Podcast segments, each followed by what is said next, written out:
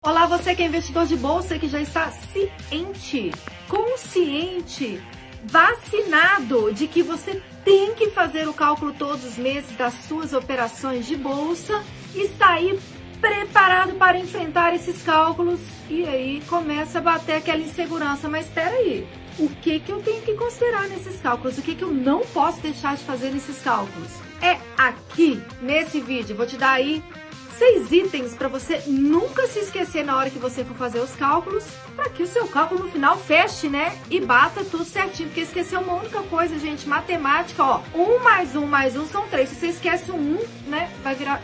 Não dá certo. Matemática tem que estar tá tudo certinho. Fica nesse vídeo que eu vou te ajudar.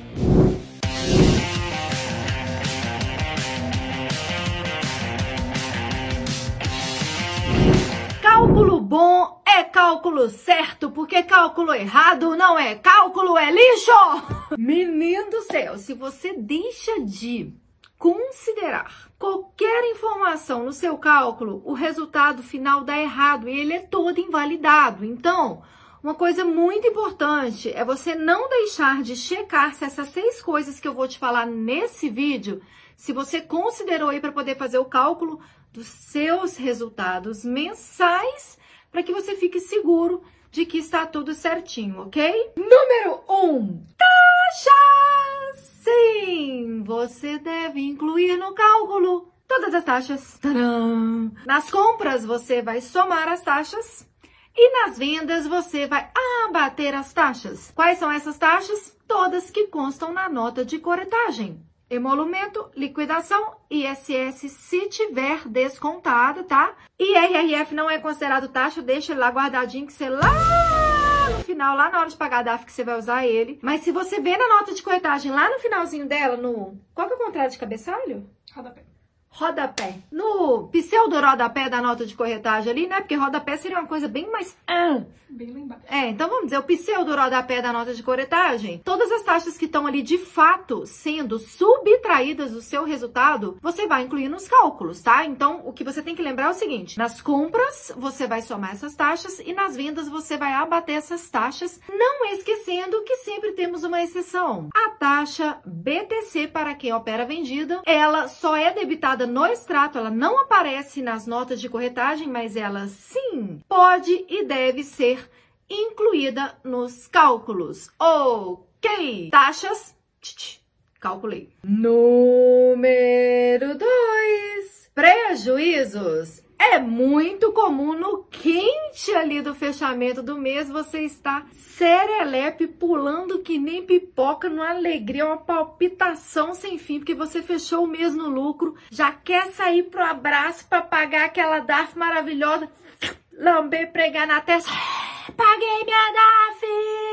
Eu estou performando bem no mercado e esquece. Já bateu seus prejuízos anteriores. Rapaz do céu! Antes de você saber se de fato você está performando bem no mercado, você tem que abater os prejuízos dos meses anteriores. Porque na bolsa o que vale é o resultado acumulado, ou seja, o que é acumulado? Acumula todos os meses.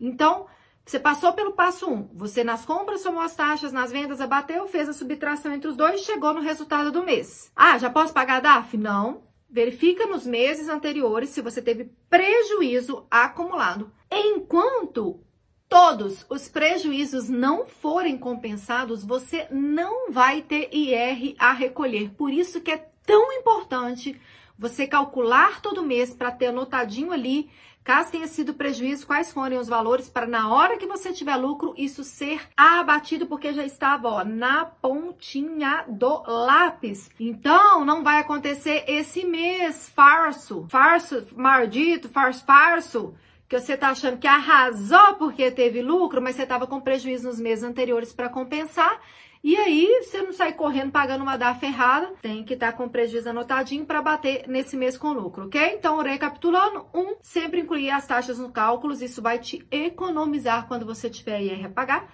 Dois, sempre bater os prejuízos anteriores, só vai ter DAF quando bater todos os prejuízos, isso também vai te economizar um IR. E agora, vamos para o número 3.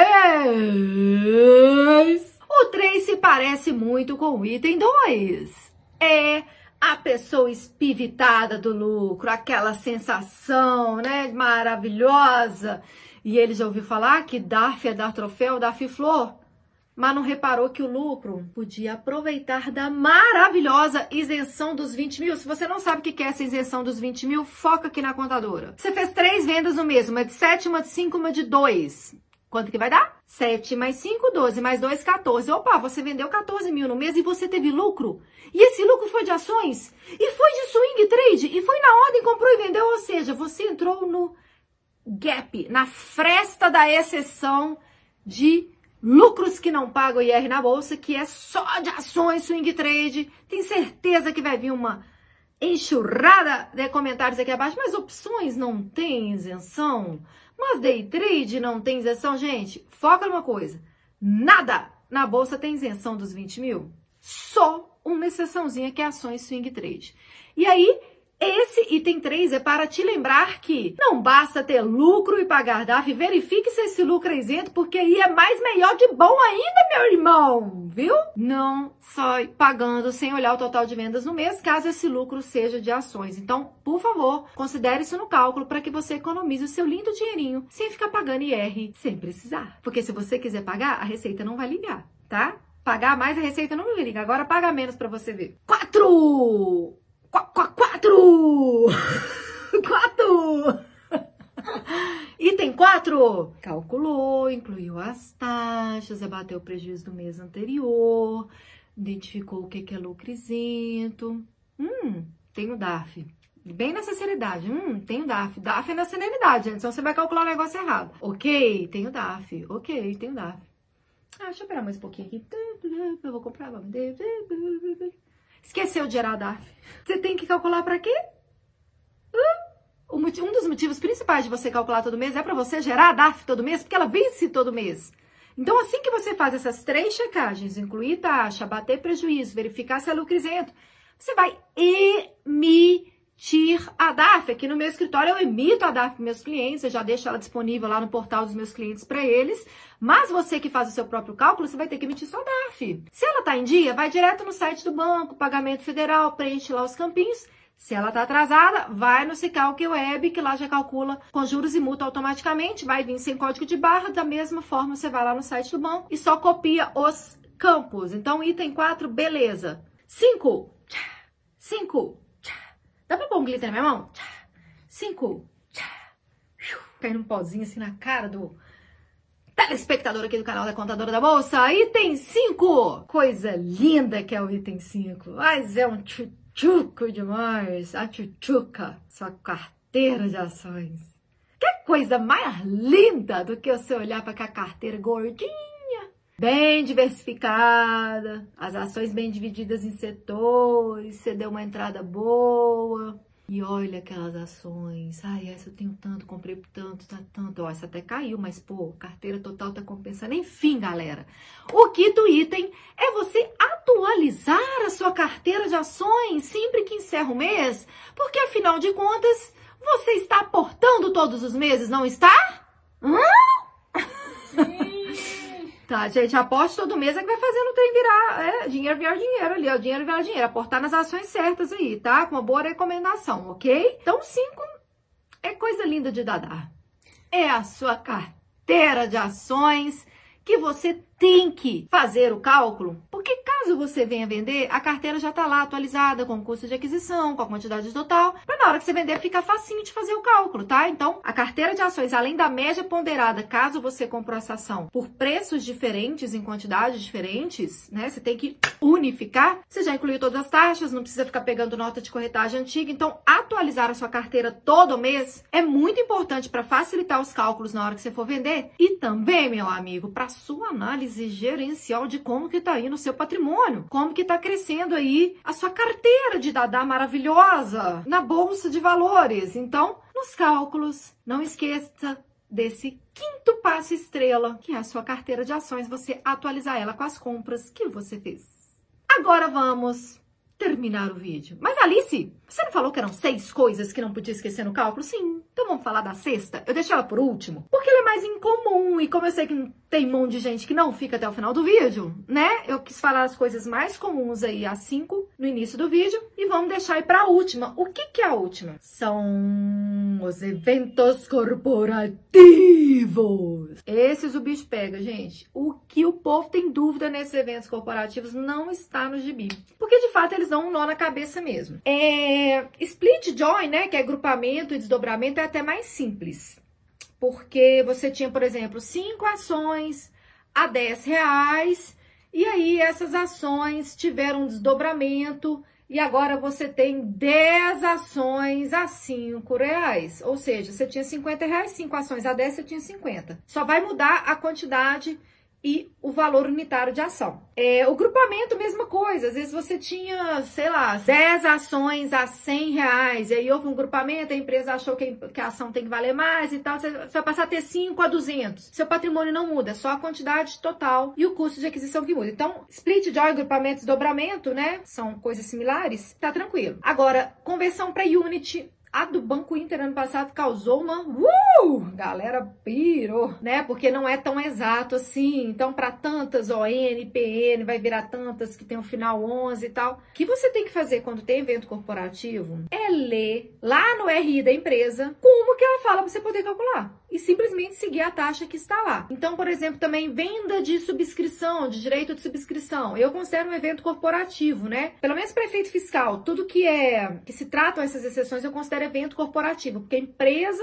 ela estabelece que aquele evento pode ocorrer em um determinado momento, não é uma coisa padrão de mercado, né? Um evento que a empresa que a empresa corporativa ali estabeleceu. Então, por exemplo, venda de direito de subscrição também tem que incluir no cálculo. Exercício de direito de subscrição também tem que incluir no cálculo. IPO também tem que incluir no cálculo. Deixa eu ver aqui mais de evento corporativo que você tem que incluir no cálculo. E aí, pessoal, quando alguém fala assim, ah, não, mas calcular é muito simples, é muito fácil, é muito simples. Olha, difícil não é, mas é tanto detalhezinho, tanto detalhezinho, tanto detalhezinho, que eu aconselho vocês a ficarem bastante atentos.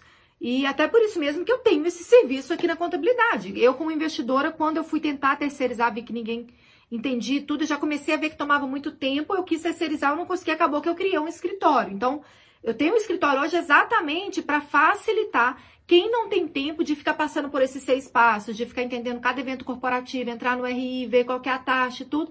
Porque isso tudo a gente já parametriza dentro do nosso software, já consegue fazer de uma forma automática, já confere todas as notas no extrato, enfim. Tem sempre uma metodologia por trás de um resultado que às vezes na hora que você entrega a pessoa fala: "Ah, é só isso?" Sim, o resultado final é só isso, mas a caminhada para chegar nesse resultado final exige bastante técnica, ser metódico, passar por todos os passos, concentração para que a gente chegue naquele resultado simples. Então, pessoal, concentre nos cálculos de vocês.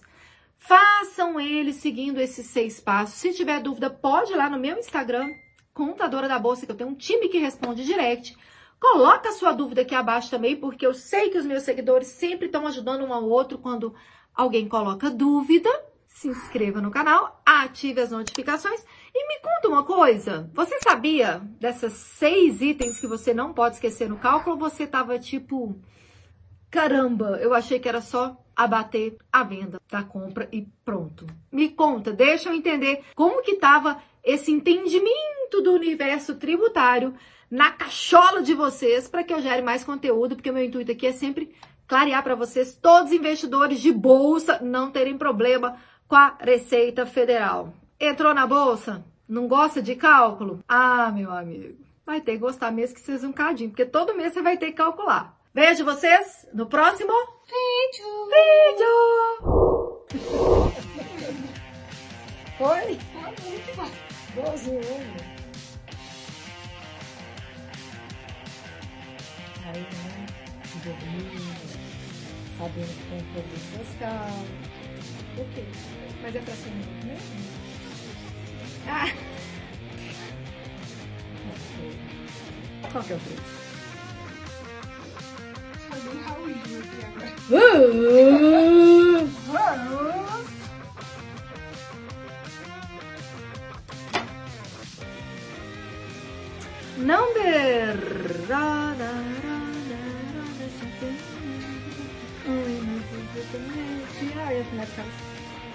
De maiô, asa delta, enfiada no rabo.